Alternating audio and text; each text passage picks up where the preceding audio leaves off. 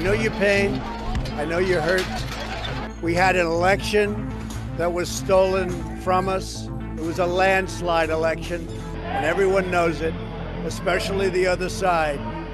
But you have to go home now. We have to have peace. We don't want anybody hurt. It's a very tough period of time. There's never been a time like this where such a thing happened, where they could take it away from all of us, from me, from you, from our country.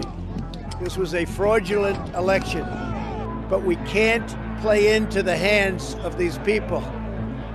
We have to have peace.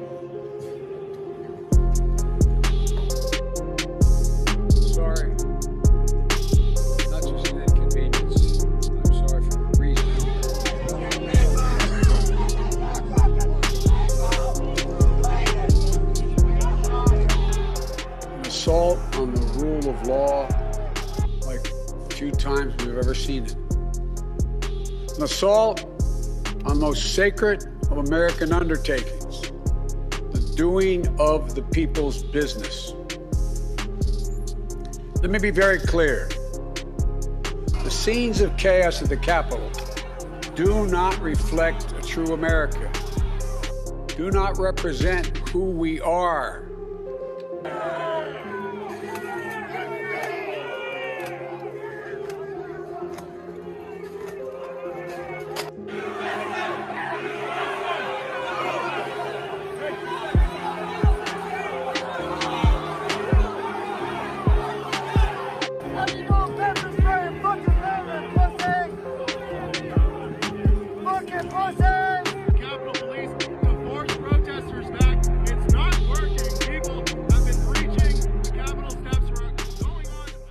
Bienvenidos y bienvenidas a una edición especial de Antagonía para tematizar, como seguramente ya se dieron cuenta, lo que pasó en el Capitolio de los Estados Unidos.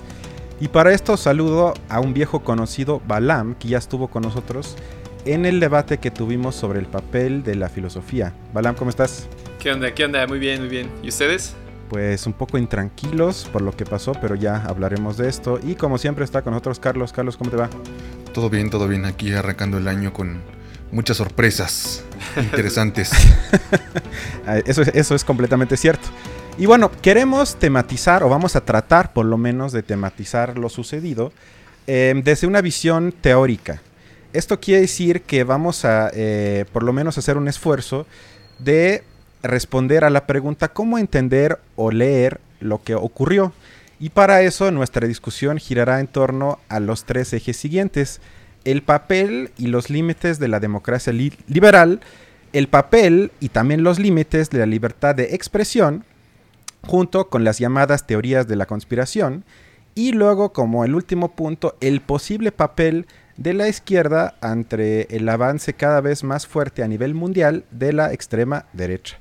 Y bueno, Carlos, ¿cuál es tu primera impresión sobre lo que pasó en los Estados Unidos hace algunos días? Sí, eh, pues primero a mí me interesó bastante ver como las reacciones en torno a esta defensa de la democracia que se dio como por parte de, varios líderes políticos a nivel internacional, em, que, básicamente pues estaban, eh, digamos que e, en contra de que esto se haya, se haya dado, ¿no? más por un nivel simbólico, pensaría yo, que, que netamente porque real, porque pues la democracia estadounidense sea como una de las mejores en, un sentido eh, teórico, ¿no? Ahí para plantearlo, en ese primer, como un primer punto. Y creo que eh, más allá de eso, habían bastantes, bastantes elementos interesantes al hablar, por ejemplo, de una política interior, de una política exterior, para abordar el tema de Estados Unidos, porque la consternación que había hacia adentro en contra de alguien que promueve muchísimo la, violencia, como lo es todavía el presidente Donald Trump, ¿no? Em, en el sentido de que hay, hay, un, hay un nivel de, como de defensa por la democracia a nivel internacional eh, por lo sucedido en Estados Unidos, pero recordemos que en este, en este lapso de tiempo en el que el presidente Donald Trump estuvo en el poder, las intervenciones internacionales de Estados Unidos disminuyeron bastante, ¿no? O sea, al menos de lo que sabemos, ¿no? Eh, no hubo tantas confrontaciones reales, sino más bien hubo mucho palabrerío entre una u otra cosa. Eso me suena a fake news. Que ponían cierta tensión, ¿no? Pero en lo concreto, si comparamos exenios anteriores, no estoy en defensa de, Donald Trump, por supuesto, sino más bien si lo comparamos en, términos de hechos y de intervención eh, internacional, eh, son mucho más visibles los exenios eh, o, los mandatos anteriores. Y, y sí, como visibilizar como muchos elementos a nivel interno de lo que sucede en la, democracia gringa, ¿no? Y a nivel externo de cómo podríamos compararlo con las otras democracias, ¿no? Eh, creo que eso para mí sería importante hablar, por ejemplo, de las democracias europeas y, ¿por qué no?, las democracias latinoamericanas, que había como un tema de comparación ahí bastante interesante, ¿no? Como lo sucedido en Bolivia, ¿no? Como lo sucedido en Chile, que tenían como este referente de defensa de la democracia y que se, se comparaba muchísimo a Estados Unidos y, muchos no se la creían y decían, no, pues es que, pues, ¿qué es esto? ¿Latinoamérica o qué? ¿No? Como que un, elemento bastante marcado entre lo que debería ser entonces una democracia, ¿no? Y eso, eso podría comentar eh, para empezar. Balam, ¿cómo interpretar que en el país que se jacta de haber inventado por lo menos lo que conocemos como la moderna democracia liberal, una buena parte de la población ya no tenga confianza en las mismas instituciones y que incluso toman violentamente uno de sus tres poderes. ¿Cómo, cómo, ¿Cuál es tu lectura? Bueno, eh, yo quisiera empezar, bueno, tenía muy muy en la mente cuando eso ocurría eh, un chiste que fue muy común en, en redes sociales recientemente, que decía que Estados Unidos hizo el tradicional golpe de Estado este año en su propia casa, ¿no? Home office, hizo home office. Hizo home office, así es. Eso, digamos, es muy importante. A mí me parece que es una eh, forma de verlo muy, muy ilustrativa de lo que, de lo que está ocurriendo en Estados Unidos. Eh, y bueno, eh, a mí me suena mucho esas últimas palabras de Biden en el video que, que, fue de introducción, que él decía, las escenas del Capitolio no representan quienes somos en verdad. Y digamos, y a la luz de este chiste, bueno, puede que no sean en verdad así hacia adentro, hasta ahorita que no tuvieron de otra. Eh, yo creo que la cuestión de Estados Unidos, como eh, ocurre en muchos lados, eh, digamos en Europa, en, Medio Oriente, tiene profundas raíces históricas.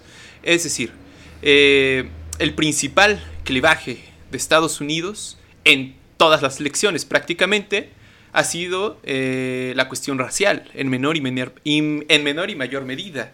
Siempre han sido este tema eh, de la raza contra, eh, bueno, los afrodescendientes, los latinoamericanos, pero siempre ha sido la cuestión racial el gran problema de Estados Unidos.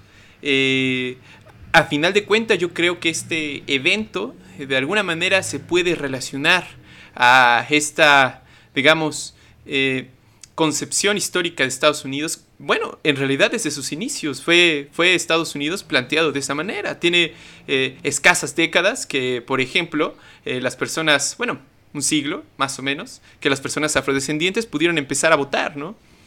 Eh, yo creo que en realidad lo que ocurrió en el Capitolio es una expresión más de ese, ese pasado que, ya se tiene y donde Trump de alguna manera se viene a como eh, ubicar, como que viene a dar eh, potencia en algunos sentidos a esta, a esta cuestión, pero que ya existía en el fondo, ya existía eh, profundamente, es decir, habían, todo mundo sabe acerca de los crímenes, por ejemplo, que cometen los policías, ¿no? policías blancos contra, contra afroamericanos. el origen de eso o sea, no, no ocurre simplemente en un análisis, digamos, personal de la vida del policía, sino más bien es un fenómeno histórico propio de la sociedad estadounidense, yo creo. Eh, las mismas instituciones eh, no nacieron con una pretensión universalista, eh, como normalmente se dice. De hecho, fíjense lo, interesante, un autor que se llama Van Raybrook, en un libro titulado Contra las elecciones, se pregunta eh, qué tan reales son las democracias o qué tan democráticas son las democracias en nuestros días. Y eh, bueno, eh, él se encuentra, por ejemplo, que en un inicio las democracias o las instituciones que nosotros entendemos como democráticas hoy en día, pues no lo fueron desde un principio. Eh, John Adams, el segundo presidente de Estados Unidos, eh, señalaba, recuerden esto, la democracia nunca dura mucho, pronto se desgasta, se exhausta y se asesina a sí misma. Nunca hay una democracia que no muera tan rápido. Bueno, eh, eso es el segundo presidente de Estados Unidos.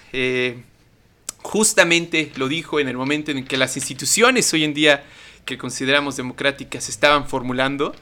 Este, y bueno, con ese origen uno eh, debe esperar que a futuro los problemas eh, sobrepasen a las instituciones que no fueron desde un principio eh, pensadas para asimilarlos.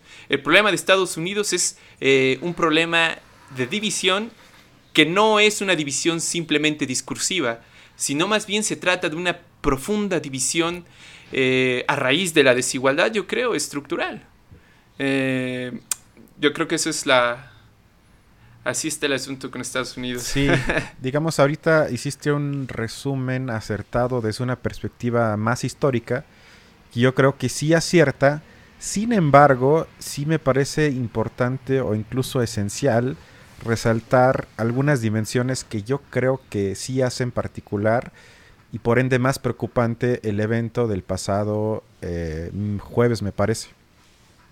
¿Qué tiene que ver con que en los Estados Unidos siempre se argumentaba que sí, efectivamente tenemos divisiones, racismo, muchísimos problemas, pero las reglas, entre comillas reglas, del juego democrático siempre se respetan. Un ejemplo, en la elección de hace 20 años, en el 2000, Al Gore eh, pierde contra Bush hijo y el estado de Florida es muy peleado y hay una pelea durante semanas incluso y hay, en ese entonces sí había ciertas pruebas de que había eh, prácticas fraudulentas, que faltaban votos y la diferencia era mínima. Aún así, Al Gore aceptó la derrota al fin de cuentas.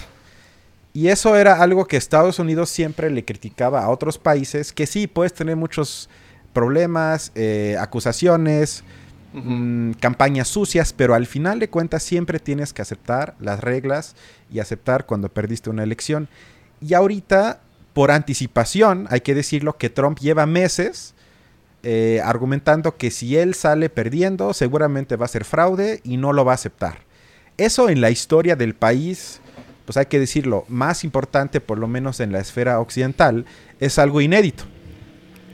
Por ende, yo sí creo que esto representa un parteaguas, también tomando en cuenta que no es un evento aislado, es decir, no es que Estados Unidos sea el único país dividido, con problemas de legitimidad de su sistema democrático, sino yo creo que eso encaja en una tendencia general, yo le llamaría antiliberal, en el mundo, donde entran países como eh, Hungría, Polonia, Rusia, Turquía, Brasil con Bolsonaro y podría seguirme, de personajes en casi su eh, totalidad de derecha o extrema derecha que cuestionan la raíz de la democracia liberal y que se salen entonces también de la misma lógica de la misma. Esto en el caso de Estados Unidos me parece son tres dimensiones, que son por un lado las teorías de conspiración, que se juntaron en este caso con la gente que niega el COVID o que dice que el COVID no es tan grave como todos lo plantean. Y además se juntó con la gente que al fin de cuentas entró al Capitolio, que son milicias violentas que llevan años. Hay muchos videos en internet que unos se llaman los Proud Boys, que, es, que son prácticamente neonazis que nada más esperan la oportunidad para mostrar su odio contra todo lo que no sea como ellos. Y me parece que esa triada provocó este sí, insisto, hecho para mí eh, que va a marcar un parteaguas. Porque lo que muestra, y con esto acabo esta intervención, que lo que las, los fundamentos de la democracia liberal, de manera breve, son tres. Es decir, la división de poderes, las elecciones, donde supuestamente se ve representado al final en el resultado el poder y la voluntad del llamado pueblo, y luego, la parte también muy importante, la confianza en las instituciones democráticas. Todas esas cosas en Estados Unidos, por, en el momento, quizás desde antes, pero ahorita más que nunca, se encuentran vulneradas. Lo cual, la pregunta sería, y se lo hago a ustedes, ¿marcará esto cuando en 100 años analicen estos 20, 30 años de la historia, el comienzo del fin del modelo de la democracia liberal? No, yo, yo no creo que tengamos que esperar tanto. Y quizás yo me remitiría a un elemento mucho más eh, de discernimiento entre lo que mundialmente vamos a entender como una democracia. Porque creo que ustedes como politólogos lo, verán bastante claro, ¿no? Entender, una, entender la diferencia entre la democracia en su sentido mucho más, mucho más concreto, lo, en, una forma del deber ser, ¿no? Y la democracia entendida como una democracia delegativa, ¿no? versus a lo anterior, que sería una, una perdón, a una, a una democracia eh, representativa que se, que se fundamenta en sus instituciones, ¿no? Y que todo, lo, todo el esfuerzo que se invierte es en tratar de que haya elecciones eh, limpias, en que haya una buena representatividad, en que las personas voten, ¿no? Por este asunto de las instituciones eh, y y cómo, cómo no deben perder credibilidad para que esto suceda. Si distanciamos el entendimiento de una democracia sustantiva, aquí va el punto, de una democracia sustantiva y una democracia procedimental en el mundo, veremos aquí unos elementos que están intrínsecamente conectados y que complejizan muchísimo lo que está sucediendo hoy día. Balam decía hace rato, ¿no? Pues hay históricamente un elemento, eh, podemos, podemos entablarlo identitario, ¿no? De racismo dentro de la estructura democrática estadounidense que va permeando muchos movimientos sociales que hoy día se están dando, ¿no?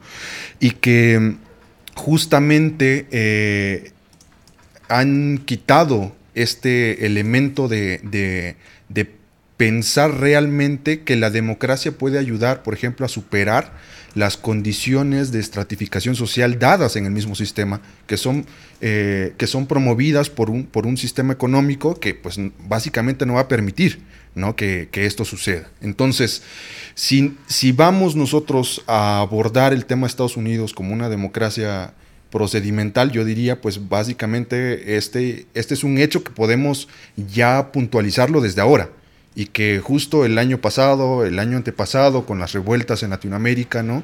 Se estuvo viendo como esta, esta cuestión de, por un lado, e, el debilitamiento de la izquierda, que con, con muchos eh, representantes políticos en el poder no pudieron dar salida a, mejorar las condiciones y este nuevo advenimiento ahora en forma de ultraderecha, ¿no? O la derecha recalcitrante que va tomando espacios, por ejemplo, Bolsonaro, ¿no? Y, y que no están dando tampoco cabida, porque para mí la discusión sería esa, si la democracia entonces puede ser un sistema que pueda generar mejores condiciones para su, para su electorado. Y es un poco Aquí donde yo contrastaría el entendimiento de la democracia en Latinoamérica y el entendimiento de la democracia en Estados Unidos, que es un sistema bastante rígido y que puedes ganar por mayoría de votos, pero en, este otro proceso eh, que tiene los votos dados por estados y entonces ahí puedes perder, ¿no? Que, es, que eso podría ser un elemento ahí importante a abordar porque es el único en América es el único país que tiene ese sistema, no hay otro.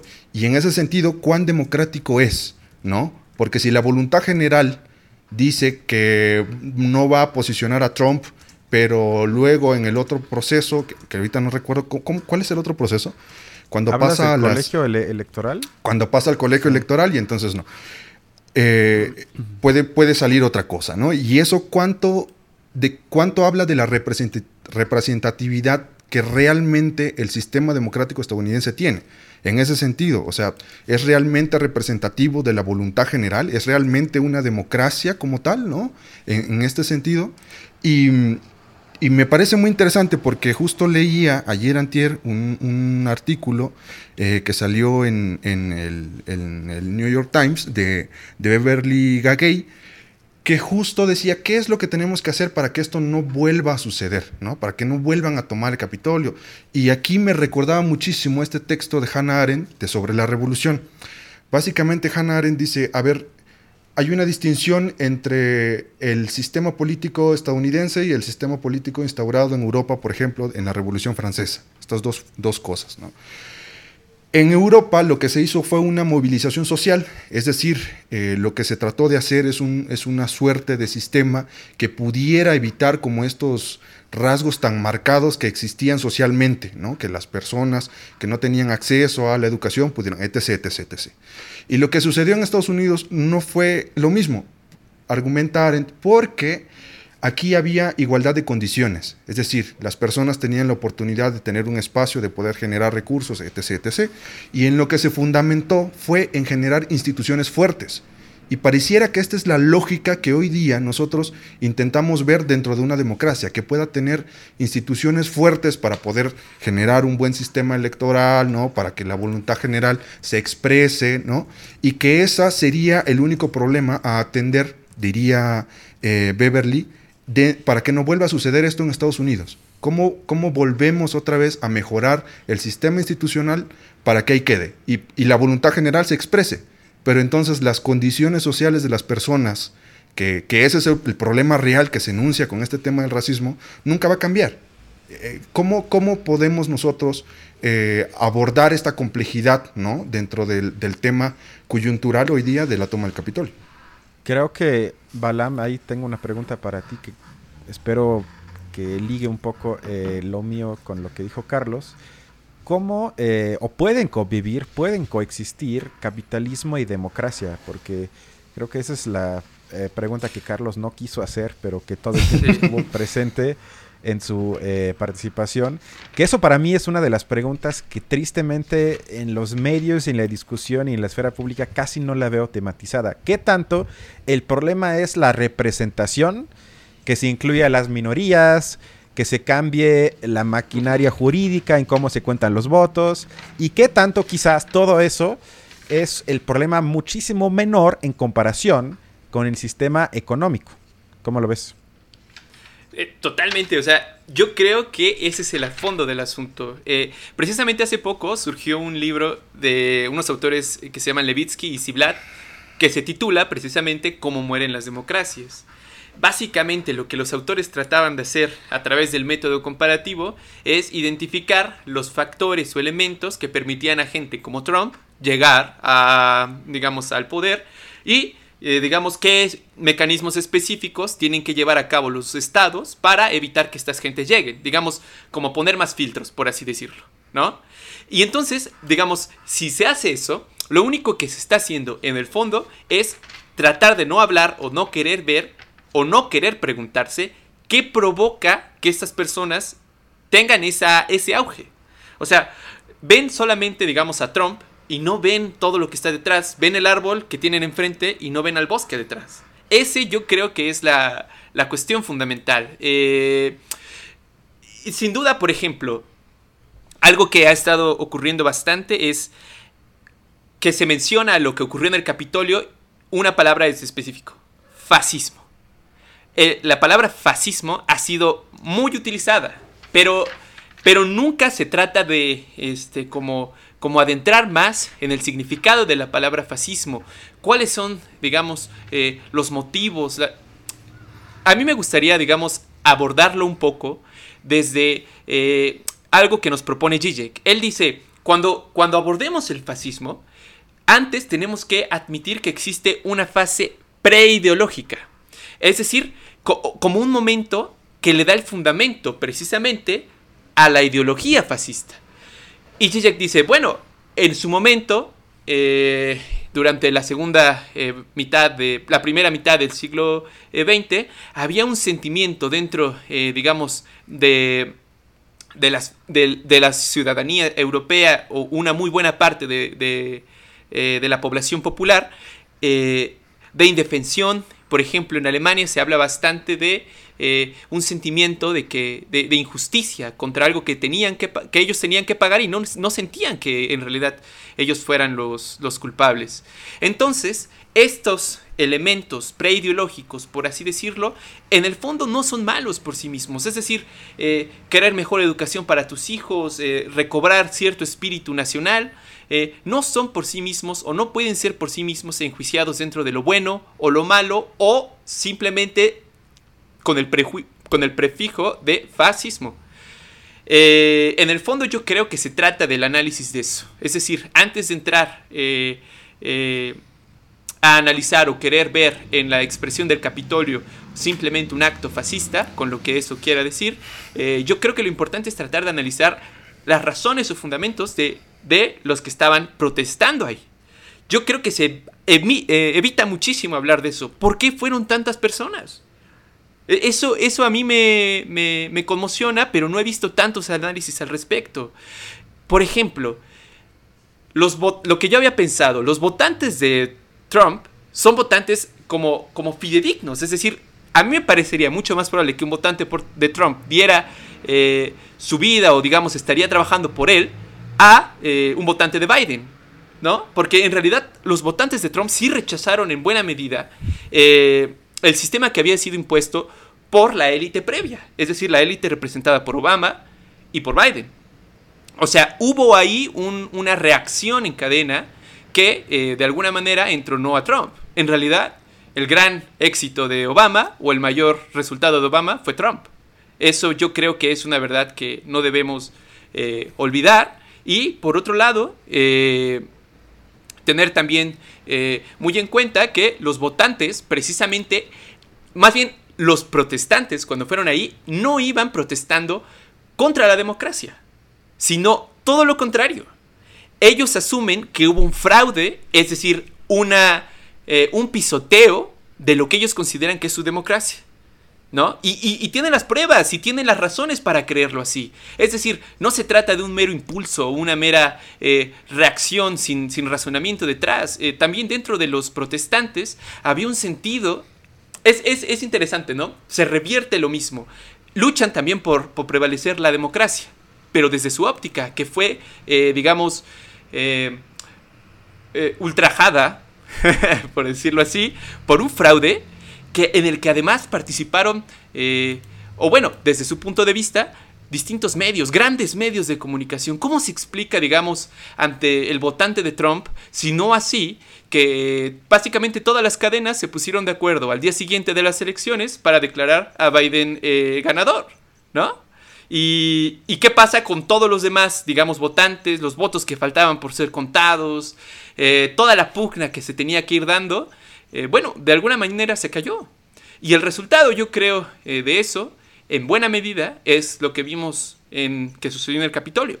Yo creo que eh, también es resultado, como, como venía proponiéndose aquí en esa mesa, un poco de la censura como, como efecto que lo provocó, pero en el fondo tú lo mencionas bien. O sea, se trata de cuánto se está callando detrás lo que hay. O sea, los fundamentos estructurales, la desigualdad que existe detrás y este y yo creo que eso es esa es la, la Sobre ese punto también para que haya un poco de discusión, porque hasta ahorita creo que eh, nos estamos abrazando entre los tres y todos estamos de acuerdo. Eh, comparto en parte lo que dices, pero tengo mis dudas si las expresiones vistas de la gente que ingresó al Capitolio se pueden analizar, entre comillas, nada más de manera literal. Yo creo que hay que buscar algunas pistas o residuos ideológicas, eh, porque ellos dicen claramente, como tú lo mencionas, en que ellos son defensores de la democracia, en que ellos quieren a su país de vuelta, en que ellos quieren proteger a la comunidad, etcétera, etcétera, etcétera. Sin embargo, y eso también es uno de los postulados principales de la eh, original escuela de Frankfurt, que ellos le llamaban a esa gente los falsos profetas. O otro concepto que me gusta es que serían los rebeldes conformistas. ¿Qué es eso? Es algo que Adorno menciona que la gente que sufre las consecuencias del sistema capitalista, es decir, que pierde su statu quo, que pierde su casita, su coche, su trabajo, etcétera, se revierte, es decir, su odio es canalizado no hacia el sistema mismo, sino hacia la gente que critica al sistema. Eso lleva a algo muy curioso, lo que llama Adorno es que se convierten en anti-anticapitalistas. Es decir, ellos afirman que su desgracia no tiene que ver con el funcionamiento inmanente del capitalismo, sino por el mal funcionamiento. ¿Y por qué funciona mal? Por la gente que lo critica, es decir, por los gays, por los flojos, por los migrantes, eh, por los desempleados, por las mujeres, por toda esa gente, digamos, el eslabón más débil de la sociedad. Todos esos provocan que el sistema, es decir, el capitalismo, no funcione bien y por eso yo perdí mi trabajo. Y por eso la escuela de Frankfurt les llama rebeldes conformistas, porque no cuestionan el sistema en sí, sino lo mistifican ideológicamente y le echan la, culpa a la gente más débil del mismo sistema. Y eso no sé si algunos lo hacen de manera deliberada u otros de manera inconsciente, pero ahí comienza para mí justamente lo complicado, porque si asumimos que la democracia es representación, entonces, a menos que neguemos eso, que nadie haría eso, si estamos en el capitalismo, en primera instancia la democracia representa al mismo sistema capitalista, lo cual lleva entonces a cosas como eh, dijo la diputada del Partido Demócrata, Alexandria Ocasio Cortés, que en una entrevista hace como una semana dijo, ¿en qué país vivo eh, para que yo y Joe Biden estemos en el mismo partido?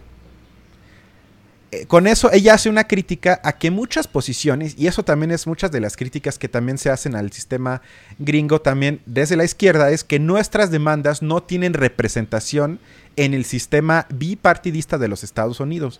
O en México también uno podría decir, si yo soy de izquierda, y no digo comunista, radical, ni nada, sino yo soy de izquierda, tampoco tengo representación dentro de los partidos.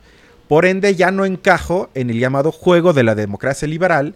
Por ende, la pregunta es cómo entonces puedo expresar mis demandas, deseos, miedos, etc. Y como eso ya no se puede hacer, existe entonces, y ya con eso acabo, una disonancia cognitiva en que la gente asocia los problemas que tiene con falta de representación dentro de la democracia y no a la lógica inmanente del capitalismo que por su lógica, insisto, es excluyente. Que eso para mí es el problema principal, que la gente piense que haciendo partidos, que eso lo hemos visto y tú Balam lo sabes y Carlos también lo hemos hablado, podemos poner ejemplo de Podemos, de Correa en Ecuador, incluso de Obrador aquí, que nace algo de abajo o más o menos de abajo con demandas no radicales pero de izquierda criticando al sistema, se forma un partido, participas en el juego, llegas al poder o llegas a las elecciones y luego revisas las demandas y los programas y dices, las diferencias con los demás son tan mínimas que ya ni siquiera puedo percibirlas. Y la gente dice, ¿qué es lo que pasó? ¿Qué pasó? ¿Qué pasó con mi demanda? Y ya están dentro y entonces asocian el problema en el sistema, pero no, no entiendan que para que yo forme parte de la democracia liberal, tengo que aceptar tantas reglas del sistema capitalista que una vez que participo dentro del mismo, pues ya la gente va a decir es más de lo mismo y todos son iguales, que eso en México es una de las frases más comunes, que todos son iguales. Eh, pero bueno, ya... Uy, le, diste a un tema bastante, bastante duro que creo que puede ayudar a hacer una, una incisión para poder quizás eh, ya enfocarnos en este punto de, de realmente eh, los límites de la democracia liberal Em, recuerdo muchísimo este texto del sublime objeto de la ideología de Zizek. Y justamente lo que él plantea, e, este elemento que tú has dicho, o sea, funcionará de forma inconsciente, ¿no? Eh, que las personas de a pie, entonces, eh, estos blancos que quizás estuvieron eh, protestando en el Capitolio, que no son la clase élite quizás, que pueden ser eh, blancos que, son pobres, pongamos un ejemplo, ¿no? Esto, que dentro del sistema eh, económico tienen una, una, una forma desigual por una lógica inmanente al capitalismo, como tú lo has dicho, Y Zizek lo que dice es, bueno, este sublime objeto de la ideología es justamente esto, cómo se ha vendido dentro de los sistemas, ¿no?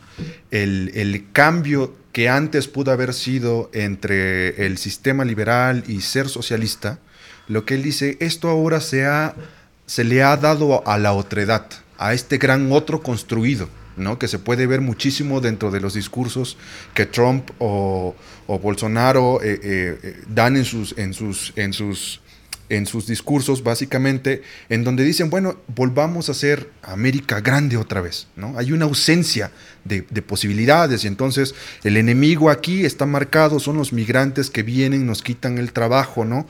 No puedes ser feliz porque eh, tu heterosexualidad está eh, siendo cuestionada por el movimiento LGTB, y entonces genera una reacción de insuficiencia, ¿no? Que, que es falsa es justamente lo que Zizek dice, o sea, no es que realmente esto esté sucediendo, sino que hay, un, hay una dimensión en la que se genera una falsedad y que puede ser utilizable, y que aquí es el punto interesante que puede ser utilizable por aquellas élites políticas, ¿no? Que no tienen realmente, va otra vez mi discusión, entre si hacer una democracia procedimental o hacer una democracia sustantiva. Y aquí mi pregunta sería, entonces, ¿son los límites de la democracia liberal en sí? O son los límites de la democracia entendida, eh, sea liberal o sea de izquierda. Porque se viene un gobierno de Biden que tiene ya dentro de su gobierno a muchas personas que forman parte de este discurso posmoderno que, justo se les da la oportunidad de que las minorías tengan espacios. Y entonces esto va mejorar las condiciones para estas minorías, ¿no? Realmente porque entonces yo lo que veo no es una, no es una discusión entre liberal o izquierda, sino es una discusión entre cómo se está entendiendo la democracia en sí, si va a ser representativa o va a ser una democracia que realmente intente generar condiciones sociales que sean favorables para el mayor número de la población y no solo a una, a una élite económica que, podría estar gobernando, básicamente. Sí, yo creo que más o menos va eh, el asunto sobre el sistema democrático pero yo creo que en el fondo, eh, digamos, sí se trata también del modelo económico y de eh, las ideologías que imperan en, Estados Unidos en este momento. Yo veo tres elementos, digamos, en ese sentido. En un primer momento, como tú mencionabas, eh, cierto error en el sistema democrático. Es decir, la democracia, en realidad, como procedimiento, debería ser capaz de incluir las demandas de la población en general y asegurar eh, cierta igualdad en la participación de las decisiones públicas. Eh, sin embargo, eh, regresando al libro de Van Raybrock, si él tiene razón, entonces las elecciones son el principal problema que limita la inclusión, puesto que las elecciones, como señalaba Aristóteles en la política, son en realidad un procedimiento para elegir a la aristocracia. Es decir, históricamente las elecciones están relacionadas con la construcción de una aristocracia, mientras que el sorteo o eh, insaculación está más relacionado con el método democrático. Él señala, bueno, el problema fundamental o que provoca este sentimiento de que no nos, sentemos, no nos sintamos representados es porque, digamos, las elecciones tienden a la creación de cierta aristocracia que eh, se independiza, esta clase política, los políticos, ¿no? Se independiza de la sociedad y, en cierto sentido, para recurrir a un, un concepto de Marx, se fetichizan. Es decir, se vuelven autorreferenciales, ya no dependen de la población misma. Eh, para Raybrook, la solución sería tratar de incluir dentro del sistema democrático eh, métodos de sorteo. Eh, yo creo que es insuficiente por los dos puntos que, siguen a, este, a esta argumentación.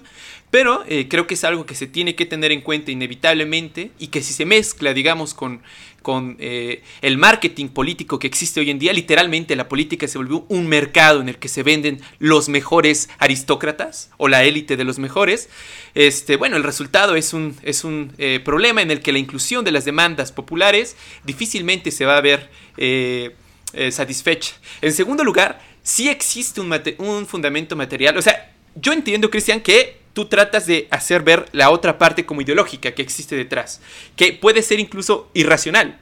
Pero yo creo que sí existe un fundamento material que es interpretado desde una ideología. La ideología en este caso puede ser reaccionaria. Y la ideología reaccionaria eh, trata más bien eh, de, buscar eh, cierta utopía en el que un, un estado de cosas en el que me era favorable se me ha quitado. Yo tengo que recuperar ese estado de cosas, ¿no? Eh, y bueno, desde esa ideología se puede interpretar cierto fundamento material que en realidad eh, existe. Eh, es un hecho, por ejemplo, que los barrios de Detroit, la cantidad, digamos, de trabajo se perdió durante la época de Obama, ¿no? Entonces, y, bueno, muchos relacionan eso con el fenómeno de la migración, como también ocurre en Europa. Es decir, sí hay ciertas desigualdades que, como en el caso, digamos, de Europa en el siglo XX, no son satisfechas por las posturas de izquierda, o en este caso las posturas liberales, y bueno, se vuelven un gran botín para la ideología reaccionaria que propone una solución. ¿No? Y esa solución puede ser perfectamente racional bajo sus estándares de la lógica. Si la lógica es debemos recuperar nuestra posición que nos ha sido arrebatada, eh, vamos a interpretar los hechos, incluyendo en este caso, eh, la existencia de cierta red de, medios de comunicación que se pusieron de acuerdo de alguna manera, o al menos se interpreta desde, ese, desde esa lógica, la vamos a interpretar desde esta concepción ideológica. Y en tercer lugar, eh, la razón por la cual no creo que la simple eh, solución del sistema democrático conlleve a la erradicación de estos fenómenos es lo que ya habías dicho. En el fondo, una verdadera democracia, es decir, donde los intereses de todos se vean igualmente satisfechos, implicaría básicamente destruir el, sistema capitalista en el que estamos. Básicamente eso, porque son contradictorios en sí mismos. Es decir, ninguna solución formal de los problemas, ni siquiera poniendo filtros como proponen este, eh, eh y Levitsky, va a funcionar. Sí, estoy de acuerdo con que eh, hay una base material, eso sin duda. Es decir, esa, porque tiene razón, es decir, quizás yo lo di por hecho, pero en muchos periódicos a nivel mundial se argumenta básicamente que es una bola de locos eh, irracionales que si los metemos a la cárcel todo va a estar bien, básicamente. Y eso efectivamente me parece a nivel teórico e intelectual muy muy triste y totalmente falaz. Sin embargo, em, sí creo que nos enfrentamos a un momento históricamente parecido. Un problema que yo veo es que tratamos de analizar fenómenos coyunturales con categorías del pasado. Que eso, como diría Nietzsche o Benjamin, es inevitable. Siempre analizas algo que está pasando con lo que ya pasó y lo tratas de comparar y nunca es lo mismo, pero no tienes otra cosa a nivel de concepto de lo construido en el pasado. Y eso es lo único, pero sí creo que se puede comparar eh, que estamos en un momento histórico de críticas hacia el sistema capitalista con su matrimonio con la democracia liberal desde la izquierda y desde la derecha. Es decir, porque eso para la izquierda, y eso lleva quizás al segundo punto, es luego muy confuso porque no sé si ustedes se dieron cuenta, con eso construí un puente genial al segundo punto creo, que eh, Twitter censuró eh, la cuenta de Donald Trump, también creo que Facebook lo hizo, aunque creo que Facebook ya es dueño de Twitter y de Facebook, bueno, creo que ya es dueño de, casi todas las redes. El chiste es que Donald Trump ya no tiene acceso a las redes sociales y ya no veo a Balan, pero vamos a seguir. Eh, por lo tanto, y eso Carlos es mi pregunta, ¿tú estás a favor que empresas privadas eh, tomen ese tipo de decisiones? Hay que recordar que hace como cuatro semanas Donald Trump estaba hablando en cadena nacional eh, sobre el fraude y las televisoras en su conjunto tomaron la decisión de cortar la transmisión, argumentando que estaba mintiendo, lo cual es cierto, efectivamente estaba mintiendo. El debate es, y en México muchos de izquierda, y con eso acabo, están no defendiendo a Trump, pero están criticando que empresas privadas tengan el poder de, entre comillas, porque para mí eso no es censurar, pero de callar en sus plataformas a gente que ellos argumentan ponen en peligro los valores, la democracia o la vida misma de personas. Carlos, ¿cómo ves ese punto? Es un punto bastante interesante, o sea, el tema de la libertad de expresión dentro de la democracia. Entonces, em, si el, sistema democrático permitiría una, pluralidad de voces justamente para tratar de, poner en diálogo esta idea de libertad que se vende, ¿no? hay, ¿cuáles son las limitantes dentro de la democracia para esto? O sea, y esa es una pregunta que quizás eh, ahorita sale con este tema, pero, por ejemplo, debemos callar a aquellos eh, racistas reaccionarios en, que en una charla están eh, platicando entre nosotros en una conversación común. O sea, ¿qué debemos hacer? ¿Cómo, cómo debemos hacerlo? ¿Cómo, cómo, cómo, cómo poder reaccionar ante personas de a pie, ¿no? pongamos, no, no, no algún doctor de cierta universidad que tiene un discurso quizás de ultraderecha y que tiene todo un bagaje científico y teórico, eh, ¿cómo poder permitir o desde dónde mediar ese tipo de situaciones? A mí me parece importante, ¿no? Eh, otra vez, delimitar el tema de la libertad. ¿Qué es lo que significa la libertad? Que como ya lo veníamos viendo, o sea, esto ahora con Trump, pero por ejemplo, ¿qué, ¿con qué herramientas vas midiendo? Em, a, una persona que no quiere ponerse el cubrebocas porque entonces esto limita su libertad, ¿no? ¿Desde dónde, desde dónde lo vamos fijando? igual a un nivel de discursos, o sea, me parece bien que esto suceda, no me parece bien que sea mediante, mediante una red social que básicamente puede, puede puede o pudo haber hecho esto con otros, con otras personas que traen un discurso quizás contrario a sus intereses eh, económicos, ¿no? Pero, pero justo, el, punto ya está dado ahí. O sea, ¿cuáles son los límites de esta libertad que la democracia nos da? ¿Hasta dónde puede llegar? Y para mí, yo creo que hablar de discursos por, un, por una cuestión de de hacerle, hacerle fuerte a la historia, ¿no? por un pasado histórico donde tuvimos una guerra, eh, una segunda guerra mundial eh, con tintes fascistas bastante grandes, donde tuvimos un Hitler. O sea, este tipo de discursos tienen que limitarse y yo estoy de acuerdo con eso. Balán, ¿cómo lo ves? Este, bueno, a mí sinceramente me preocupa bastante la, la cuestión de las corporaciones, digamos, eh, eh, acabando con ciertas, eh, pues no solamente Trump, es decir, a lo largo de, mucho tiempo se ha recurrido, pero en este caso fue, muy, muy, muy evidente. Eh, y bueno, en primer lugar, tratar es importante de definir qué entendemos por libertad, es decir, de qué hablamos cuando hablamos de libertad y qué significa la libertad de expresión. desde mi punto de vista, la libertad se trata de buscar y cuestionar las presuposiciones de todo lo que nos ha sido dado. Es decir, eh, uno nace con cierta idea, por ejemplo, acerca eh, del, funcionamiento del mundo y el ejercicio de la libertad sería tratar de poner en duda esa constitución propia del mundo, incluyendo la propia noción este, de libertad. Eh, bueno, y, también debemos considerar, por ejemplo, que eh, de alguna manera en los últimos años las redes sociales se han estado convirtiendo en el espacio de lo público. Es decir, eh, como señalaba Hannah Arendt, el lugar donde se discute eh, lo público o lo que es de interés de la mayoría o de, todos, por así decirlo. y si los dueños de las redes sociales empiezan a convertirse en, digamos, los jueces de esos eh, espacios públicos, definir qué es básicamente lo verdadero y lo falso, bueno, a mí personalmente me parece eh, preocupante porque las corporaciones no defienden simplemente eh, en abstracto valores específicos.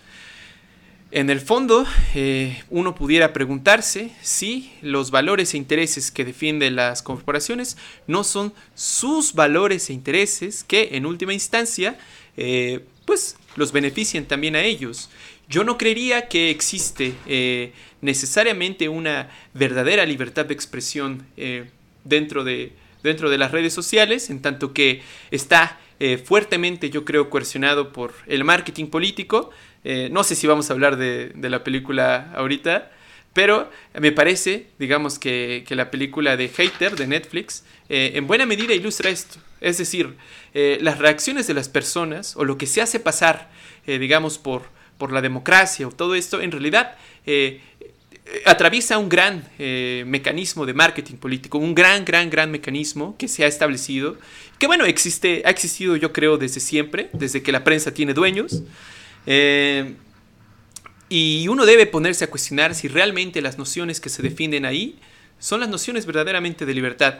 Eh, yo me quedaría para terminar con una reflexión que hizo Íñigo Errejón eh, cuando en España eh, se estaba discutiendo tratar de, de crear cierto delito que es apología al franquismo, que como todos sabemos, el franquismo fue, eh, digamos, la dictadura que hubo en España en el siglo pasado y eh, cualquier cosa que hiciera apología a, esa dictadura o al franquismo, a los ideales que defendía, eh, tendría que ser castigado penalmente. Y bueno, Íñigo Errejón en ese debate lo que dice es, no podemos, el, el fascismo o el franquismo no se va a acabar simplemente tapándole la boca, sino más bien discutiéndolo, Abriendo el diálogo, eh, tratando de analizar los argumentos, porque si no en el fondo no se va a tratar de una, de una eh, acción libre el determinar yo no comulgo con tal ideología. No puede ser fruto de una eh, elección libre si no pasa por cuestionar los propios valores e intereses que se supone se están defendiendo. Con eso acabaría. Sí, es que ese tema ah, es complicadísimo. Em, primero, la película que dijiste se la recomendamos, creo que a todos, es una buena película. Eh, sí, es eh, polaca, acaba de salir en Netflix, y la pueden ver, se la recomendamos. Y eh, yo quisiera introducir un texto de Hannah Arendt que se llama Verdad y Política. Si lo quieren leer, está en línea, es bastante bueno. Donde ella, sin hablar mucho sobre el texto, porque eso sería un podcast aparte, hace una diferenciación conceptual entre verdad de hechos y verdad racional. ¿Qué es eso? Ella una y otra vez pone el ejemplo de que una verdad de hecho es que Alemania invade a Polonia y con eso inicia la Segunda Guerra Mundial. Es una verdad de hecho. La verdad racional sería el por qué. Sería, por ejemplo, para los nazis fue para defendernos ante la expansión del enemigo comunista. Y para eh, otros fue, no, fue al revés, que Alemania con eso quiso expandir su territorio de vida, etc. Es decir, partes de una verdad de hechos y luego ya la interpretación usando la razón lleva a una verdad racional. Ella hace esa diferenciación que me parece acertada. Pero el problema es entonces, ¿qué pasa cuando ya ni siquiera nos podemos basar en una verdad de hechos? Ella, y acierta yo creo, en un punto donde ella dice que eso lleva a una falta de orientación por parte de los sujetos en la esfera pública cuando ya todo es cuestionado y nada es aceptado, no es que la mentira se convierta en verdad o viceversa, sino que ya no existe verdad y que la gente ya simplemente habla, que ya todo mundo creo que también lo ha oído, de la época de la posverdad. Que ya estamos, que ese concepto es moderno y eso ya se superó. Algo que puede sonar divertido a mí me parece peligrosísimo, porque eso implicaría que los sujetos viven en una realidad fake, en una realidad ficticia, y que la relación entre política y verdad, que como bien dice Hannah Arendt en el ensayo, nunca existió, es decir, los políticos siempre han sido maestros de cómo jugar, por lo menos vamos a llamarlo así, con la, con la llamada verdad, pero hay entonces en México gente como Jalife, que cada vez lo respeto menos, que él dice que ya no importa lo que es verdad y que no, sino importa lo que se dice y la percepción sobre lo que se dice o se hace. Es decir, si Trump dice algo, yo no voy a revisar si es verdad o no, sino si me conviene a mí, voy a crear la percepción, por lo menos, de que quizás es cierto. Inundo las redes, como vemos en la película Hater, para que al final la gente diga, pues quién sabe. Como dijo, Bolsonaro dijo, cuando le preguntaron, ¿usted cree que hay un fraude en los Estados Unidos en las elecciones? Pues no sé, pero en redes hay muchísimas cosas sobre ello. Eso fue su argumento. Simplemente por inundación él pone en duda algo sin tener prueba alguna.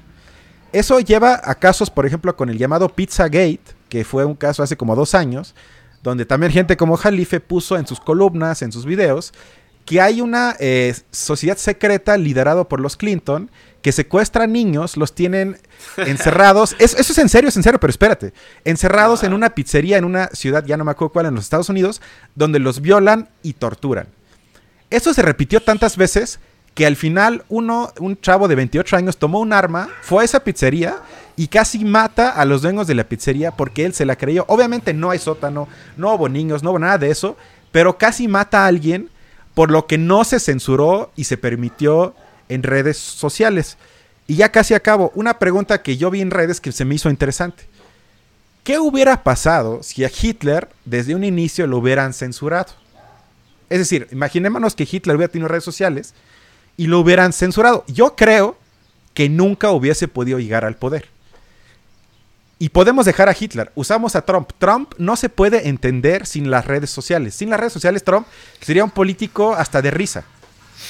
Porque él sostiene su Sí. poder justamente por su estrategia en cómo se maneja en las redes sociales. Y ya nada más lo último es, no hay, yo no he visto ni una prueba que respalda las alegaciones de los republicanos de que hubo un fraude. Ni una sola prueba he visto. Sin embargo, en las encuestas, el 50% de los que apoyan ese partido sospechan de que hubo fraude. La mitad. Sí. Es un dato gravísimo.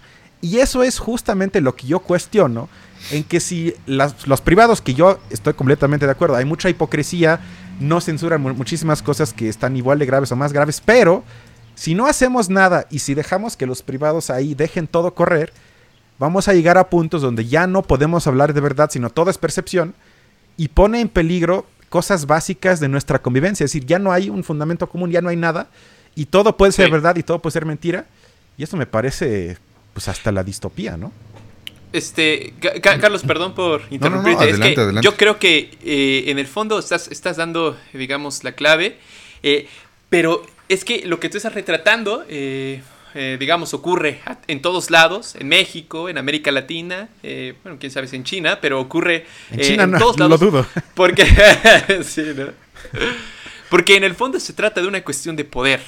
Es decir, el poder, como entendiéndola como la capacidad relacional de interferir, de yo interferir en tu forma de interpretar el mundo y con esto eh, en tu actuar. Es decir, porque eh, uno actúa según su ideología o según, eh, digamos, cómo puede ver el mundo, las gafas que ve el mundo. Este, y si yo modifico eso, si yo modifico tu forma de ver el mundo, tú vas a actuar de otra manera. Entonces, en el fondo, la cuestión, digamos, de, eh, de la censura o esto que tú dices, eh, tienes toda la razón. La comunicación se vuelve estratégica, estratégica, se vuelve muy importante si interfiere precisamente eh, en, en el proceso de generar relaciones de poder. Porque entonces significa que entre más alcance yo tenga para difundir mi idea, eh, más probabilidades hay de que esa idea sea asumida por las personas y en consecuencia actúen de esa manera. Eh, así funciona el poder. De eso se trata esto. Eh, y claro, eh, digamos, de alguna manera, Trump o Hitler no hubieran llegado al poder, yo también lo creo, porque en buena medida eh, su, su capacidad de ejercicio del poder está condicionada por la relación o la capacidad de comunicación que, puede, que pueden ejercer. Si le cortas la comunicación, se les cae la capacidad de ejercicio del poder. Eh, lo mismo, eh, digamos, ocurre eh, con todos los demás actores sociales. Pero fíjate, y aquí es donde yo creo que hay que tener como bastante cuidado. Trump, de alguna manera, ahorita ya fue cortado. Se le cortó su capacidad de, de acceso a la comunicación, de comunicación, se le, de alguna manera se le cortó. Eh, pero ¿quién lo hizo? ¿Lo hizo la sociedad? ¿Lo hizo la democracia? No, lo hicieron eh, ot- otras, las empresas, las corporaciones privadas. Eh, digamos que de alguna manera fungieron como otro actor de poder, quizás al nivel del gobierno que eh, logró cortar al quizás hombre más poderoso del mundo. Le cortaron la comunicación y con esto disminuyeron también su capacidad de ejercicio del poder. Pero es impresionante, ¿no? Porque ganaron ellos. ¿Y cuál es el fundamento? ¿Con qué ganaron? Pues con sus ideas y valores que ellos tratan de difundir. Porque ellos también son un actor que difunde, eh, digamos, ideas y valores de acuerdo a lo que a ellos les beneficia. Y, eh, digamos, en ese sentido, eh, podemos interpretar lo que ocurrió en el caso de la censura de Donald Trump precisamente como una lucha de poder entre actores sociales en el que perdió Trump. Pero perdió en un mundo o según unos valores que ellos lograron imponer antes y que justamente aquí estamos tratando de poner en duda, yo creo. Es decir, ellos censuraron a Trump y le terminaron con base en el argumento esto es una democracia, no podemos permitirlo, bla, bla, bla. De hecho, The Washington Post puso una frase que me parece muy, muy chafa, pero dice algo así como, este, las democracias mueren en la oscuridad. Eso es muy profundo. Hermano, Balam, eso, es muy eso profundo, no es, eso digamos, filosófico. Me doy cuenta de eso, o sea, tan profundo que eh, se toma como eslogan de uno de los periódicos. Es decir, se alcanza a ver, se alcanza a ver, este, esta se trata de una cuestión de actores de poder que se están peleando, pero ¿cuál de ellos o en cuál de ellos este, se introducen a las poblaciones, a lo popular? ¿Dónde están las demandas? De nuevo, no se toca ese tema. ¿Cuál es el fundamento material de los demandantes de Trump? ¿Por qué ganó Trump? Tiene casi la mitad de los votos de Estados Unidos. Eso no ocurre Eso simplemente fue Rusia. ¿No ves que Rusia tuvo injerencia ahí? Sí, es verdad, olvídalo entonces. Carlos. Creo, creo que aquí, pues, hay que problematizar esto de forma muy precisa porque tiene que ver justo con una deficiencia institucional de nuestro tiempo, o sea, de los medios, el aparato político está rebasado por el avance tecnológico en términos de comunicaciones. Y aquí me remitiría a esto de los espacios democráticos, ¿no? Eh, el, espacio para, para poder incidir en la vida, en la vida pública, en la vida política, ¿no?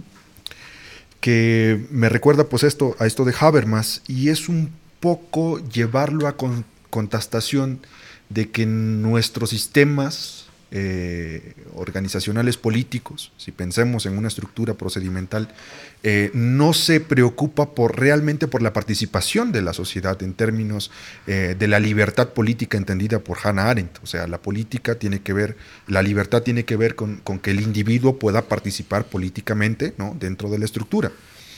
Y en México y en cualquier lugar que se diga democrático, ¿no? hay muy pocos espacios para participar políticamente. Si nos remitimos a esto, vamos a ver que pues eh, está la estructura y el aparato de gobierno, hay esta profesionalización del político, que es quien puede participar, ¿no? Y el resto solo toma una decisión que puede ir para variar dentro de si le conviene o no le conviene. ¿no? Me conviene, voto por él, no me conviene, ahí está. Pero de ahí en fuera no hay espacios en donde realmente la, las personas puedan ejercer eh, una, una, decisión política. Y a mí me parece muy preocupante, ¿no? Que este espacio se pueda definir dentro de los, de, los aparatos eh, de medios de comunicación que, que básicamente juegan ¿no? con, con, la información de las personas y un poco muy parecido a lo que decías, Cristian, yo no creo que ahí realmente se arme una discusión política. No creo que realmente se, se torne una, una, una discusión política porque esto no es consecuente con una acción política. Es decir, ¿qué se hace con esto? ¿no? Que discutimos tú y yo, por ejemplo, en, en, en, Instagram. ¿Qué se hace con esta decisión en la que tú vas y le escribes a Andrés Manuel López Obrador, oye, la estás cagando en esto y esto y esto y esto? Que no hay consecuencia en esto más allá de generar una, una, una verdad ahí que, que, se queda en el aire, ¿no? En, en este tema de la posverdad, o sea, se queda en el aire. No hay una forma en la que la decisión de la libertad política sea consecuente con lo que estamos opinando dentro de las redes. Aparte, es tan deficiente, ¿no? Que no se puede generar una propuesta concreta, por ejemplo, en los no sé cuántos caracteres que Instagram te, te permite, por ejemplo, ¿no? O que puedes ponerlo en Facebook pero con un cúmulo de información ahí que está moviéndose constantemente, no hay capacidad para discernir entre lo que es realmente importante a la decisión política. ¿no? O sea, ¿desde dónde? Y esto me parece un elemento que dentro de nuestro siglo, dentro de nuestro tiempo, ¿no? La política debe de actualizarse dentro pa, para poder intercambiar estos papeles, ¿no? Y generar espacios donde realmente hay una participación. A mí me, me mofa bastante el entendimiento de la política como una lucha por el poder. ¿no? Y esto es como, como, como se maneja dentro de esta democracia eh, procedimental. Luchamos por el poder. Hannah Arendt se reía bastante de, de que eh, los griegos iban al teatro porque realmente esto les hacía pensar en torno a la, la decisión o, lo que sucedía dentro de la sociedad, ¿no?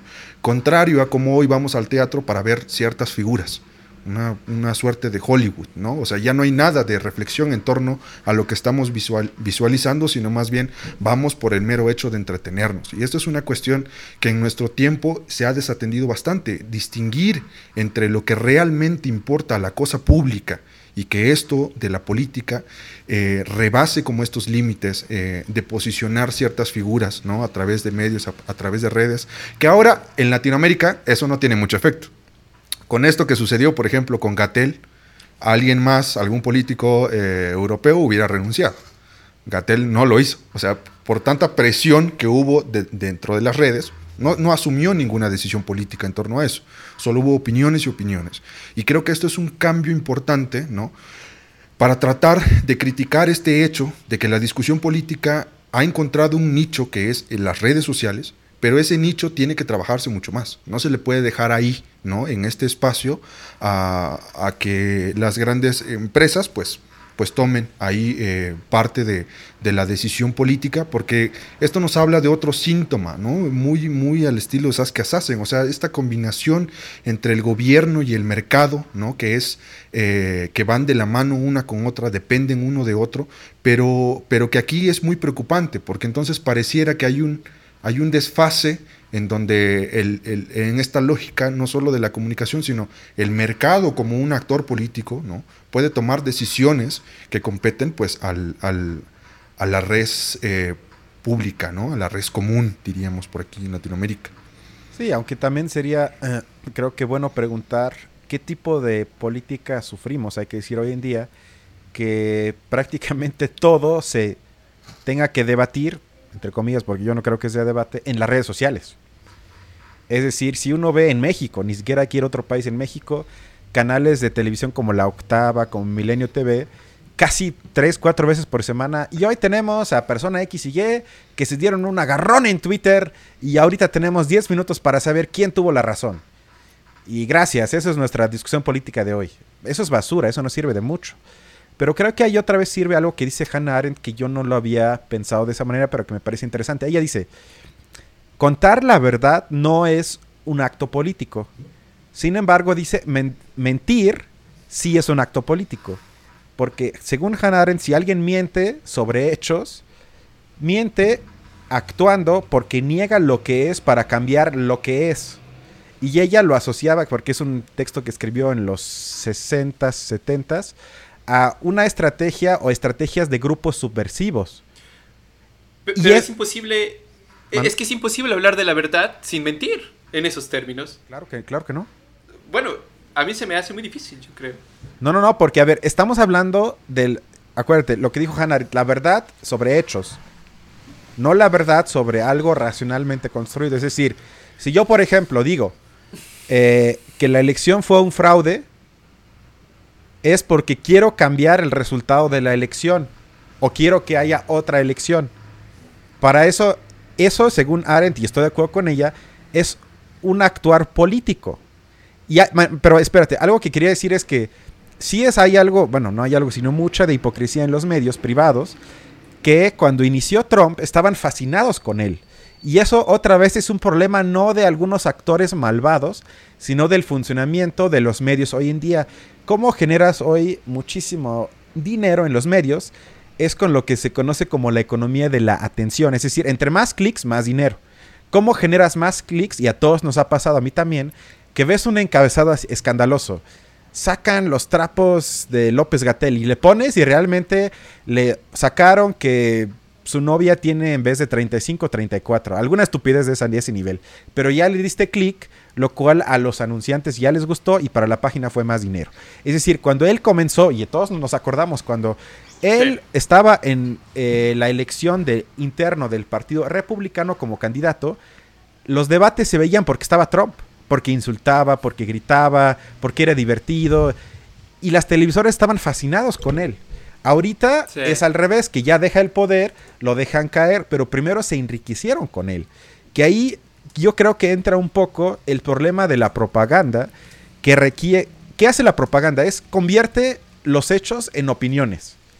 Y eso es peligroso. Y ahí es mi pregunta, por eso me, me, preocupa tanto. ¿Qué hacemos si Trump dice en sus redes, en televisión, que contra el COVID, ¿qué dijo? Hay que tomar dióxido de carbono, algo así dijo, ¿no? O algo peor. Hay, que tomar algo que es súper peligroso y con eso curas el COVID. Cloro. Cloro, exacto, cloro. ¿Qué haces con eso? Con eso él pone en peligro la vida de personas que confían en lo que él dice, el presidente de los Estados Unidos. ¿Haces caso omiso y pones en riesgo a las personas? ¿O pones claramente, esto es una mentira, perdón, pero te tenemos que quitar ese tweet? Para mí ahí es, lo, es lo, pero es lo preocupante. ¿Qué haces? Y nada más, uno, un eh, punto más es que entonces se convierte sobre verdades científicas que claro que se pueden criticar, Pero no es lo mismo un argumento científico respaldado por estudios de expertos de 100 países que la opinión de mi sentido común sobre si el cubrebocas sirve o no. Eso no es lo mismo, pero el problema es que en las redes, con esa libertad para mí ficticia, se nivela eso. Es lo mismo lo que yo digo, yo tengo mi opinión y tú también tienes la tuya. Hay muchas verdades, no hay una verdad, hay muchas. Y ahora sí ya lo último es esa, yo diría, esa sociedad de la excitación, es decir, que todo el tiempo hay nuevas, eh, hay, hay nuevas cosas que pasan, nuevas cosas que se analizan y lo que sea. El periodismo serio, que eso para mí sería como la conclusión, tendría que tratar de suavemente ignorar a personas idiotas.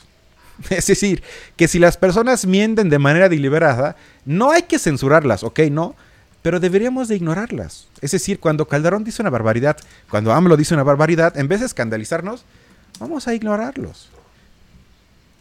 Porque no veo otra solución.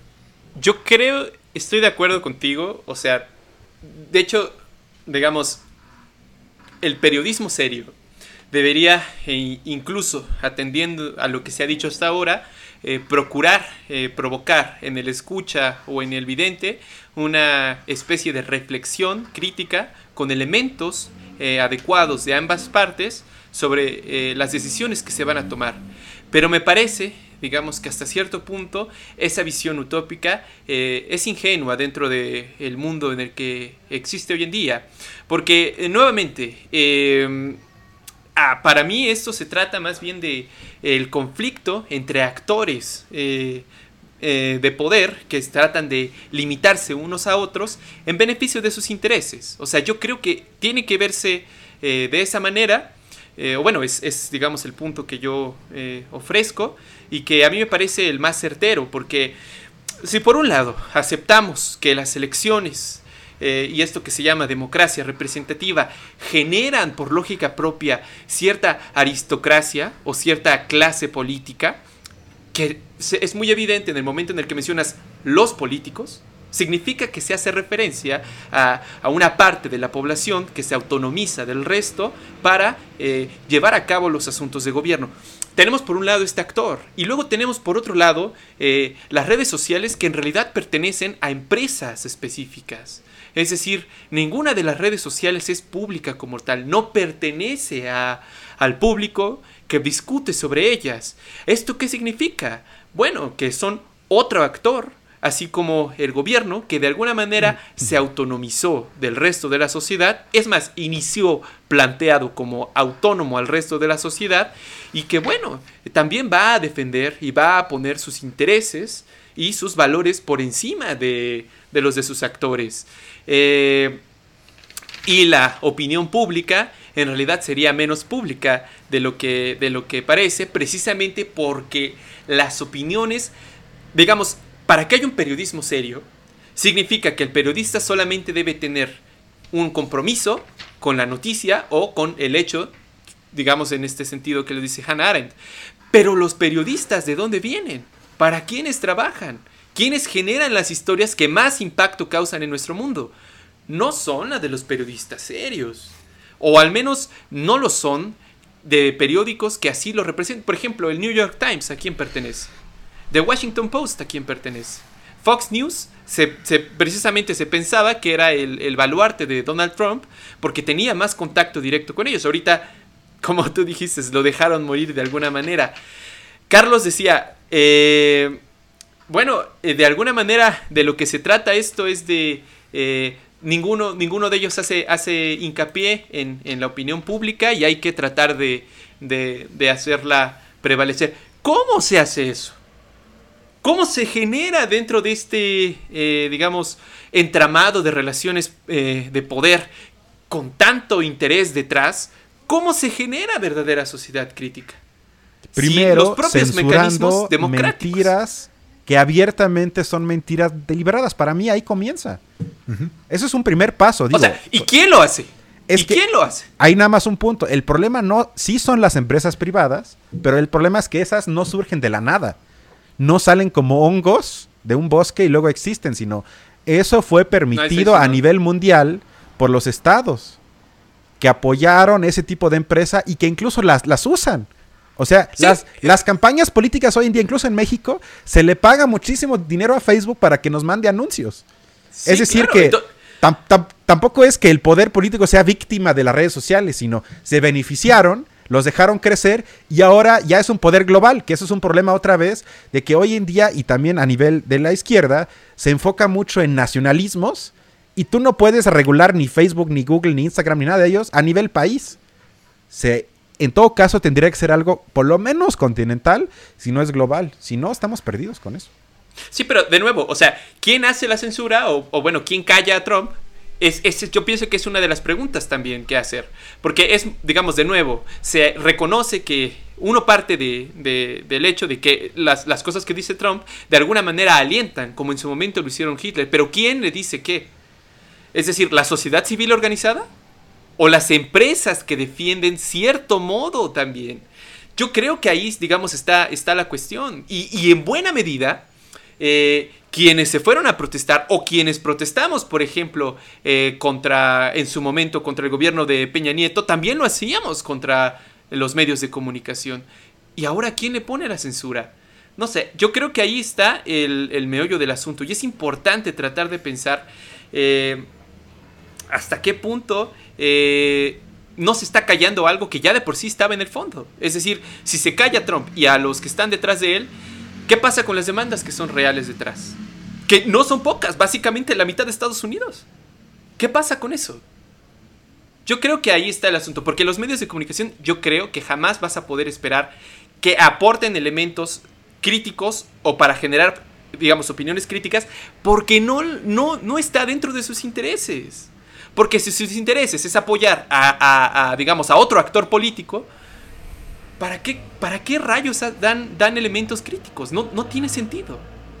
No, no sé si, si alcanza a expresar mi, Creo que sí. O sea, tu, tu, preocupación es justamente por aquellas personas que quedarían censuradas y que necesitan o que dentro de este espacio no hay un no hay un 100% de cosa mala en lo que dicen, ¿no? Como que hay una presunción de que tienen hasta cierto punto una, una cosa que expresar que es, que es beneficiosa, ¿no? Que, es, que tiene que ser parte de la discusión eh, de la vida pública, que no tiene que dejarse de lado. Yo estoy de acuerdo con eso. Por esta, por esta razón digo, o sea, hay, hay una deficiencia, ¿no? Para construir espacios de debate político donde, la, donde el ejercicio de tu libertad política pueda darse como tal. Y no esperar en México cada seis años para ver si la propuesta que viene va a ser buena o mala. O sea, estos mecanismos no existen. O sea, no hay ningún país que lo tenga a nivel, a nivel democrático. O sea, estos mecanismos no están dados, no están facilitados, porque tenemos una clase política ¿no? profesionalizada que, no, que, que, que está involucrada mucho en dinámicas de poder que no permiten generar una, una propuesta política. La falta de propuestas políticas, ¿no? Es lo que se, lo que se vuelve importante a destacar. Pueden haber muchas movilizaciones, pero cómo estas movilizaciones pueden ser consecuentes con propuestas políticas. Esto es importante a destacarlo. La libertad de expresión para poder movilizarse en México es, es bastante, ¿no? Tenemos movilizaciones, uy, Oaxaca te puedo decir, hay, hay muchísimas más, ¿no? Pero ¿qué, ¿cuál es lo consecuente de la propuesta política? ¿O ¿Cuáles son los instrumentos para generar una propuesta ¿no? que pueda dar respuesta a estas necesidades sin que sean cooptadas? Y ahí es lo complicado, o sea, desestructurar todo este aparato político que ya está construido en función de una democracia representativa, ¿no? Se vuelve complicado. Hoy día tenemos a muchos jóvenes que se están aliando porque ya vienen las elecciones ahorita, ¿no? En, el verano. ¿Y, ¿Y cuál es la propuesta política? ¿De dónde sale? Sale de las personas que trabajan su corazón. 12 horas, ¿no? Que, que, que, están siendo escuchadas y que por qué ellos tendrían la necesidad de generar una propuesta para alguien que está ganando 80 mil pesos dentro de una oficina. O sea, estos instrumentos no están dados y tiene que ver de fondo con la manera en la que el poder se disputa. Esto es bastante complicado. Es que sí estoy de acuerdo, sin embargo, sí veo un avance. Puedo poner un ejemplo. En YouTube, yo no sé si se han fijado desde como un año, año y medio, en la parte de abajo, si por ejemplo un canal como RT, como Deutsche Welle se pone, ¿quién financia ese canal? Aparece, este canal es financiado en parte o en su totalidad por el gobierno X. Eso antes no estaba, lo cual me parece un gran avance. Y simplemente Pero eso es una qué tiene que ver. No, no, que es una cuestión de transparencia de a qué intereses quizás responde el canal que estás viendo. Pero es decir, eso tú lo RT sabrías. ¿Mande? Pero cómo, pero eso tú lo sabrías, ¿no? Una No persona creo. letrada. No, pero a ver, a ver si. No, bueno, pero estamos hablando de la mayoría de la gente. Y la mayoría de la gente no sabe ese tipo de cosas. O sea, a mí por- me parece que es una... Yo, yo sí distinguiría bastante esta discusión que estamos teniendo porque es una forma centralizada de poder ex- existente. O sea, cada uno de los países tiene, un- y más México, tiene una dimensión bastante grande, ¿no? Que no es equitativa. Es un país muy centralizado. Yo podría decir, esta forma de pensar la política en Ciudad de México puede ser muy eficiente, donde hay muchas redes sociales, donde se maneja muchísima información a nivel internet, pero ¿qué pasa con la otra realidad del país? ¿No? O sea, ¿qué pasa con esto otro? O sea, yo cuestionaría el aparato institucional mismo del gobierno. Esto, esto, es, esto es una cosa que- que es, que es muy difícil porque muchas mañas de la centralización del poder, por ejemplo, se traducen en Oaxaca. Vas a decir, en Oaxaca sucede distinto. No, es lo mismo. Hay un nivel de propaganda bastante grande para las elecciones, donde no hay un nivel, donde el nivel de transparencia importa mucho poco. O sea, dices, ¿eso qué? Dile a la gente de dónde se está financiando esto y la gente, porque sus intereses primarios están puestos en la supervivencia, ¿no? Por ejemplo, no, no, no va, no va a importar mucho. O sea, ¿cómo desestructuras esto? E- Eso es... No, bueno, pero eso ya es a nivel micro. O sea, yo, porque ya nada más tenemos 10 minutos, porque hay que acabar, si no va a ser demasiado largo. Yo, yo nada más quisiera decir que yo sí, aunque quizás suene un poco idealista, observo cierto, en el sentido de Hegel, espíritu universal, que hasta los propios medios han recibido presión. Es decir, no hay que dando olvidar voluntad. No hay que olvidar que el dueño de Facebook, Mark Zuckerberg, estuvo en el Congreso de los Estados Unidos hace un poco menos de un año, donde fue fuertemente cuestionado sobre cuál es el papel de Facebook en asuntos políticos internos de alta importancia para todo el país. Obviamente no es suficiente y él fue entrenado por un abogado para que no dijera nada. Él y se puso a Trump en el poder.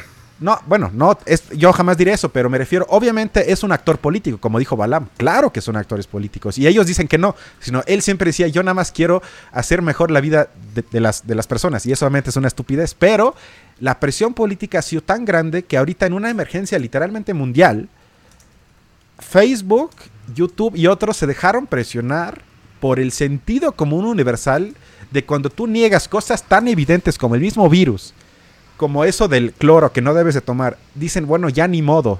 Sé que porque eso limita el negocio de las plataformas. Va en Claro, contra de su exacto. propio negocio. Es que Pero- justamente, y no, es que creo que le estás poniendo como una buena voluntad a estos. No, no, no, no, no, no, estoy industrias. diciendo que la presión política ayuda. No ayuda lo suficiente, pero eso fue el resultado de presión política de muchos gobiernos a nivel mundial que dijeron, a ver, tú tienes que frenar esta tontería, censura el video del pendejo que dice que tienes que tomar eso y te cura el COVID. Eso Pero es presión lo- política. Pero es y que eso lo ayuda. preocupante, pero es que lo preocupante no fue una decisión que venga de gobierno, fue una decisión que él tomó de su empresa. O sea, No, ya sé, eh, pero estamos en en ningún el lugar mundo- hay un sí. nivel de regulación a ese, a ese lugar. Es, a mí me parece bastante criticable el hecho de que los gobiernos no estén regulando este tipo de cosas. No hay nada. O sea, prácticamente para Pero es regular que la participación de Entre estos que no hay inversión, o sea, ustedes métanse a la página del SAT o de cualquier página del gobierno de la ciudad o de nivel federal, es un desastre, ni siquiera tienen buenas páginas de internet. ¿Tú y crees eso que es van a lo que tener yo, eso es lo que yo creo que falta de debemos criticar. inversión y obviamente no hay nada de regulación, porque Eso. también ellos mismos se benefician de que no está regulado. Exacto. Es que justamente, a, a ver, y eso es lo que yo creo que debemos criticar aún más. Dejemos a Zuckerberg porque él tiene una super empresa que, que va a ser funcional, pero ¿qué pasa con la decisión política que a nosotros nos compete? Nosotros no podemos, podemos decirle mil cosas a Zuckerberg, Pues pero sí. si no es una decisión masiva que lo vaya a afectar, no nos va a hacer caso. Y quienes sí deberían escucharnos, no están haciendo lo que se debe para tratar de regular estas grandes empresas. Y es ahí la preocupación, la decisión política en manos de quién está. Este, yo creo que, digamos, ambos tienen eh, más o menos. est- Estoy en parte de acuerdo con, con- con ustedes. Pero, digamos, yo me preguntaría si realmente se trata, digamos, de un avance y avance en qué, en qué sentido, porque, digamos, se da la información, eh, se pone, eh, no es una información que no estuviese ya a disposición previamente en Internet acerca de, eh, de quién es dueño, por ejemplo, RT o quién es dueño Canal 11, ¿no? O quién, quién, lo gobierna. Este, no era una información que no estuviera, se, se pone ahí y bueno, es un poco más accesible. Eh, pero eh, si tomamos en cuenta, eh, digamos, si aceptamos que lo que dice Hannah Arendt es, verdad, esto de mentir también es hacer política, bueno, yo diría que decir las verdades a medias también lo es, porque no, no, se pone, o yo no he visto hasta ahora, que debajo de, por ejemplo, New York Times diga, Carlos Slim es parcial o totalmente dueño de este medio de comunicación, ¿no? O sea, yo no he visto eso. Entonces, si decir mentiras es política, decir verdades a medias también lo es. Y a fin de cuentas, a mí me parece simplemente que, de nuevo, esto se trata de un episodio o episodios que estamos viendo de la relación entre dos actores de poder que se han constituido ahora quizás como, como quizás nunca antes entre eh, por un lado las corporaciones privadas y los medios de comunicación y por otro lado los gobiernos pero a mí me parece, digamos, que es una muestra eh, muy, muy energética del, poder que tienen eh, las corporaciones o los medios de comunicación, el sector privado, que puede rivalizar al, grado del gobierno de Trump.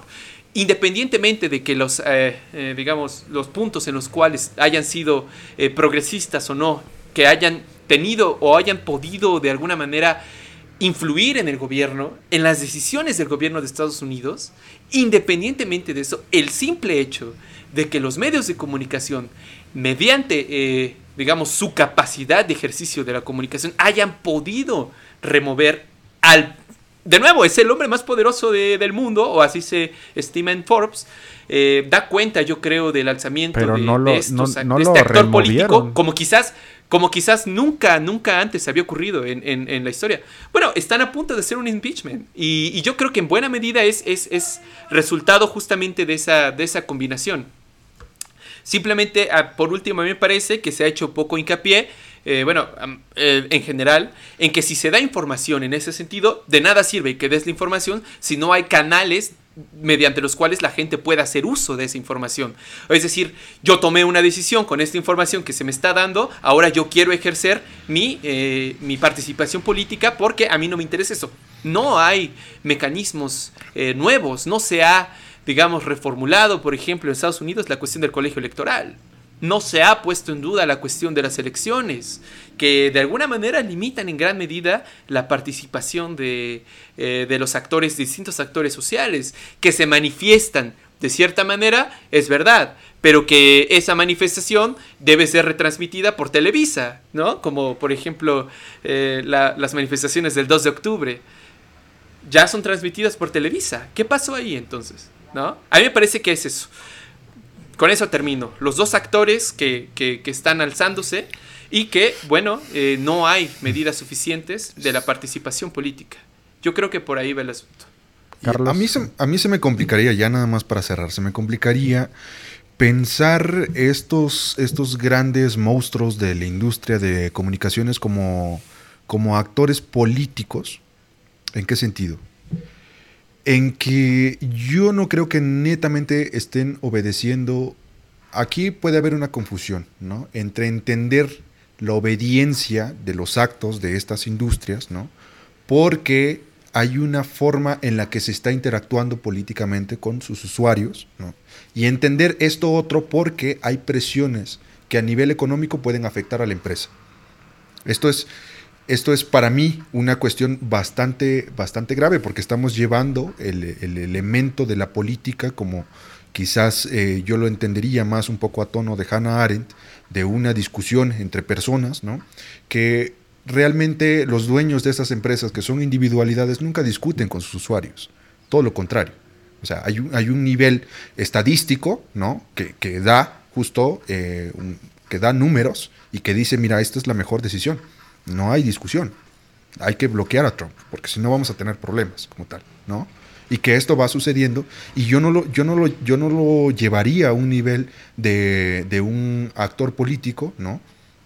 pero sí lo lleve- llevaría a un nivel de eh, repercusiones políticas en torno a la vida social, ¿no? que serían, creo, dos elementos distintos para tratar de salvar un poco eh, una política que tenga que ver, sí, con la discusión uno a uno, ¿no? para generar una verdad que sea mucho más amplia y en relación al bien común, justamente. Y yo quisiera acabar eh, con una cita de Horkheimer. Decía una y otra vez que las tendencias fascistas son las cicatrices de las democracias que no cumplen con lo prometido. Pum, pum, pum, Y bueno, Balam, muchísimas gracias. Balam, un gusto. No, gracias espero a ustedes. que qué te chido vemos que pronto otra vez. Y bueno, Carlos, como siempre, gracias. Y a todos Cristian. cuídense y quédense en casa. Esperen, esperen la vacuna en casa. Hasta luego. ya casi.